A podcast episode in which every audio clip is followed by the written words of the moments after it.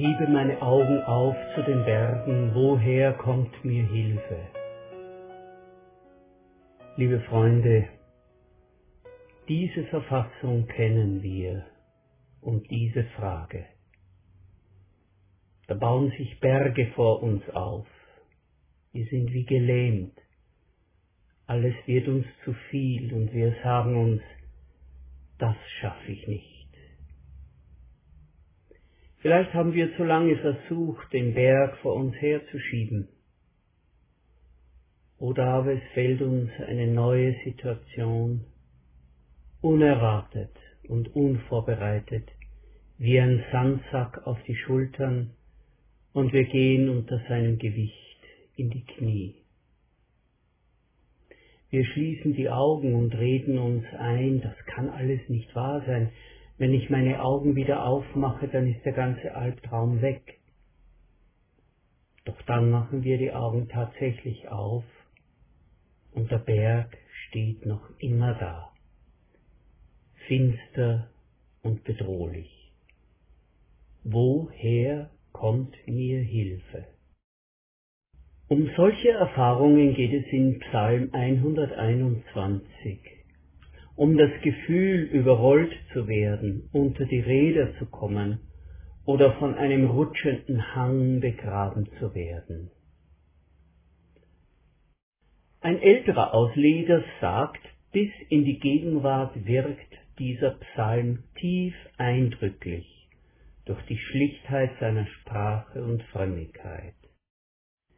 Der Beter geht einen geraden Weg mit ruhiger Sicherheit, eines unerschütterlichen Vertrauens.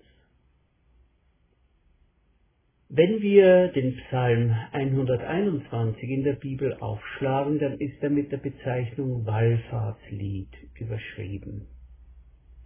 Die gläubigen Israeliten mussten zu den großen Festen ihres Glaubens nach Jerusalem hinaufpilgern und das waren lange, gefahrvolle Wege.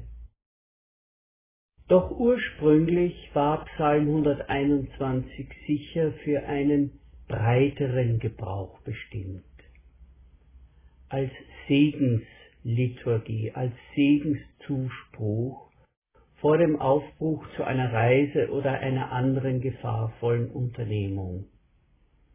Im Laufe seines Gebrauches wurde er dann zu einem Wallfahrtspsalm auf dem Weg nach Jerusalem, wie wir eben gesagt haben, oder beim Aufbruch von dort, wenn man wieder nach Hause ging. In unserem Psalm hören wir zwei Stimmen. Die erste Stimme spricht in der ersten Person. Es ist sicher der betende Mensch selber, den wir dabei hören. Ich hebe meine Augen auf. Meine Hilfe kommt von dem Herrn. Die zweite Stimme nimmt nun diese Gewissheit, die der Beter sich selber zugesprochen hat, meine Hilfe kommt von dem Herrn, die nimmt die zweite Stimme auf und vertieft sie durch besondere Zusagen. Er wird seinen Fuß nicht gleiten lassen. Und die anderen Zusagen, die wir noch hören. Vielleicht steht hinter dieser zweiten Stimme ein Priester oder Levit, der die Festpilger darin bestärkt, dass sie Gott begleiten und beschützen wird. Wir haben also eine kleine Segensfeier vor dem Aufbruch zu einer Reise oder einer anderen Unternehmung mit nicht absehbaren Gefährdungen oder Schwierigkeiten vor uns. Und so lässt sich dieses Ursprungsbild des Psalms auf viele Lebenssituationen, wenn nicht sogar auf das ganze Leben übertragen, auch für uns wir sind unterwegs und müssen zu jeder Etappe neu aufbrechen. Wir müssen dem Weg und den Bergen, die vor uns liegen, ins Auge sehen und Mut sammeln. Psalm 121 ist so kurz, dass man sich ihm Vers für Vers widmen kann. Vers 1 Ich hebe meine Augen auf zu den Bergen. Woher kommt mir Hilfe? Das ist eine bange Frage. Im normalen Leben mimen wir gern die Starken und Überlegenen, die keine Hilfe brauchen. Aber wer kennt es nicht, das tief sitzende Wissen, dass wir nicht alles im Griff haben und Hilfe brauchen. Und mehr Menschen als wir meinen kennen den Stoßseufzer, woher kommt mir Hilfe? Ein Ausleger sagt, man wird an Berge denken müssen, über die ihn sein Weg führen wird. Und gerade der Gedanke an die Gefahren einer Wanderung durchs Gebirge mit seinen abschüssigen Pfaden, Klüften und Schluchten, dem Versteck für wilde Tiere und Räuber mag ihm den Aufbruch schwer machen, so dass er bang nach Hilfe ausschaut. Überraschend ist, wie abrupt der Grundton umschlägt. Noch immer spricht ja die erste Stimme, die eben noch verunsichert und bang auf den Weg nach vorne geschaut hat. Meine Hilfe kommt vom Herrn, der Himmel und Erde gemacht hat. Hier erleben wir mit, wie sich jemand nicht unterkriegen lässt und sich nicht vor den Herausforderungen des Lebens verkriecht. Nein, der Betende fasst den Beschluss bei sich selbst, Gott zu vertrauen sich an dem lebendigen Gott festzumachen. Ich erinnere daran, dass im Hebräischen ein wichtiges Wort für Glauben von der Wurzel abgeleitet ist, die sicher, fest bedeutet. Glaube heißt demnach fest werden oder sich festmachen. Genau das spielt sich vor unseren Augen ab. Ein Ruck geht durch den Beter. Meine Hilfe kommt vom Herrn, der Himmel und Erde gemacht hat. Weil alles aus Gottes Hand hervorgegangen ist, darum hat Gott in allem die Macht zu helfen. Denn alles steht auch jetzt noch und in aller Zukunft in seiner Hand. Die Hilfe, auf die der Beter vertraut, kommt vom Schöpfer Himmels und der Erde. Mit keinem Schritt, den er tut, wird er den Bereich der Gegenwart und Macht Gottes verlassen. Auch wenn sein Blick weit voraus in beunruhigende, unbekannte Regionen geht. Paul Gerhard, der Liederdichter des 17. Jahrhunderts, hat es so in Worte gesetzt der Wolken, Luft und Winden gibt Wege, Lauf und Bahn. Der wird auch Wege finden, da dein Fuß gehen kann. Ab Vers 3 spricht dann eine andere Stimme, die zweite Stimme, die dem Beter genau das aufschlüsselt und zuspricht, wofür er sich entschieden hat, Gott zu vertrauen. Er wird deinen Fuß nicht gleiten lassen, und der dich behütet, schläft nicht. Ausgleiten, sich verletzen, von wilden Tieren attackiert werden, verletzt am Boden liegen, schutzlos der sengenden Sonne und Tageshitze ausgeliefert, das waren ganz reale Gefahren, die wir in unserem Teil der Welt nicht so intensiv nachempfinden können. Auch andere Gefahren gab es zuhauf, bis hin zu den gefährlichen Übernachtungen in Herbergen. Bis in die Neuzeit hinein galten Herbergen als bevorzugte Wirkstätten für Diebe und Ganoven aller Art. Sie kamen im Dunkel der Nacht, wenn man selbst schlief. Doch, so sagt es der Psalm, der dich behütet, schläft nicht. Wir haben also in Situationen, in denen wir uns ausgeliefert fühlen, denen wir uns fremd und unsicher fühlen, einen, der über uns wacht. Und dieser Gedanke ist so wichtig, dass er in Vers 4 noch einmal vertieft wird.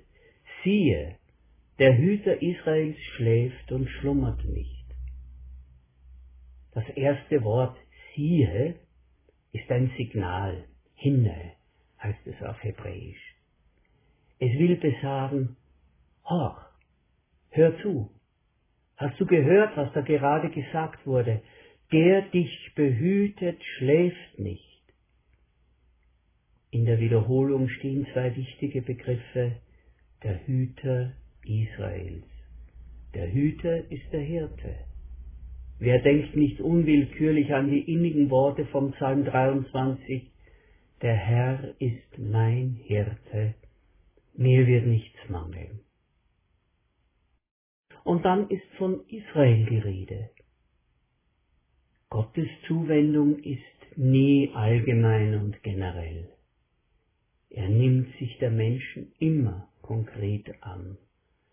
Gott ist nicht ein Gott, der seinen Blick in die Runde schweifen lässt und das Universum überblickt, sondern er sieht jeden Menschen in seiner besonderen Lage, sieht jedem hinein in seine Geschichte, in seine Verfassung, das, was ihn ausmacht, das, was dazu geführt hat, dass er das geworden ist, was er jetzt gerade ist.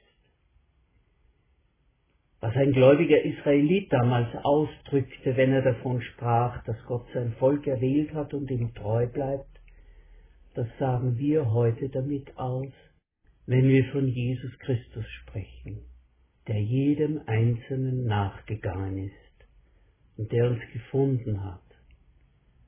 Gottes Güte wird eben nicht im kosmischen Maßstab pauschal abgehandelt, sondern sie gilt jedem individuell.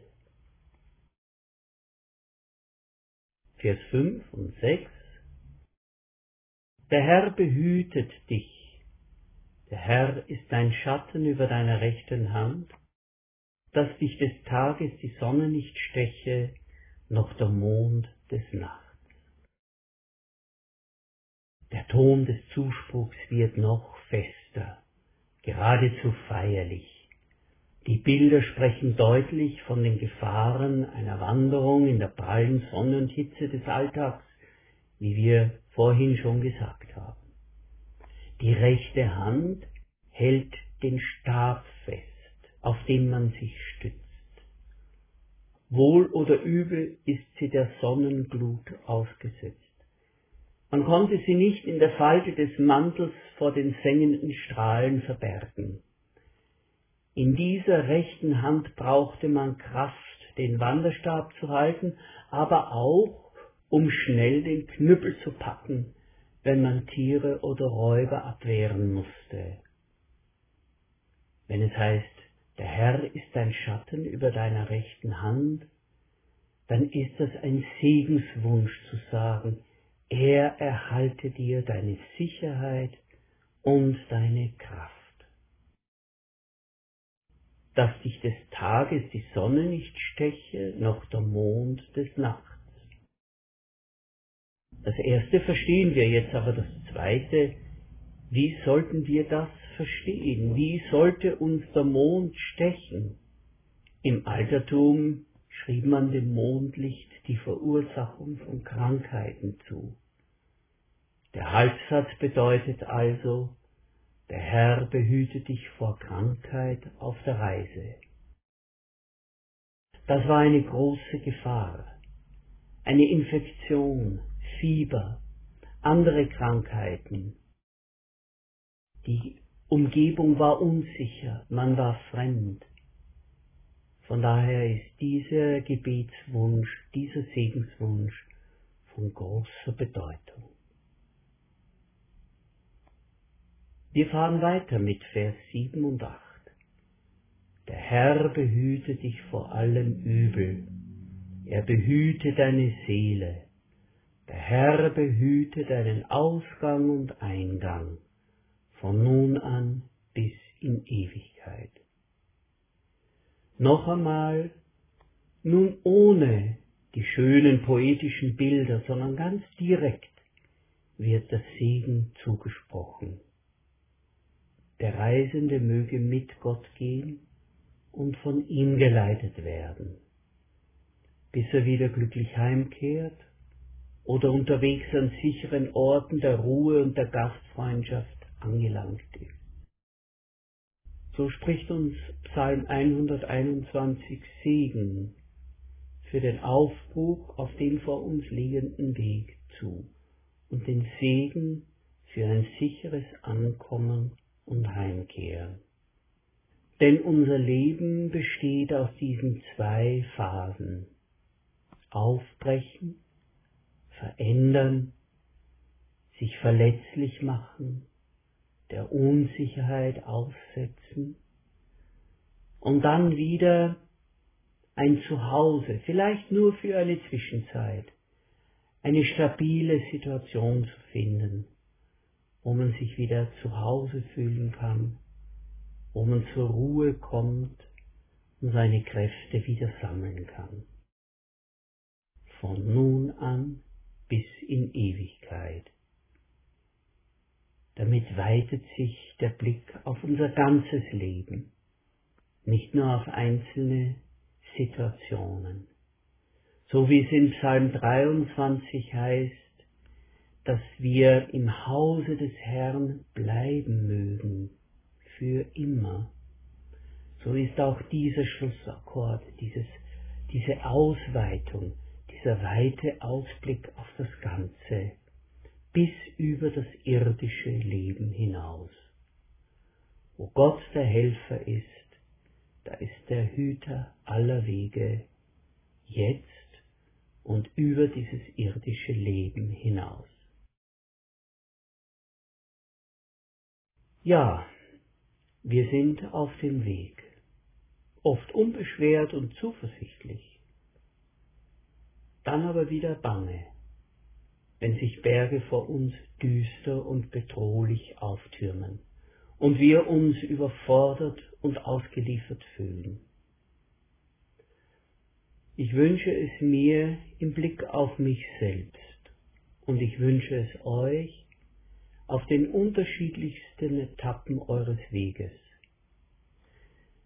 dass mir und euch gemeinsam, dass uns im entscheidenden Moment die Kraft und Entschlossenheit gegeben ist, die Geistesgegenwart mit dem Psalmisten zu sprechen, meine Hilfe kommt vom Herrn, der Himmel und Erde gemacht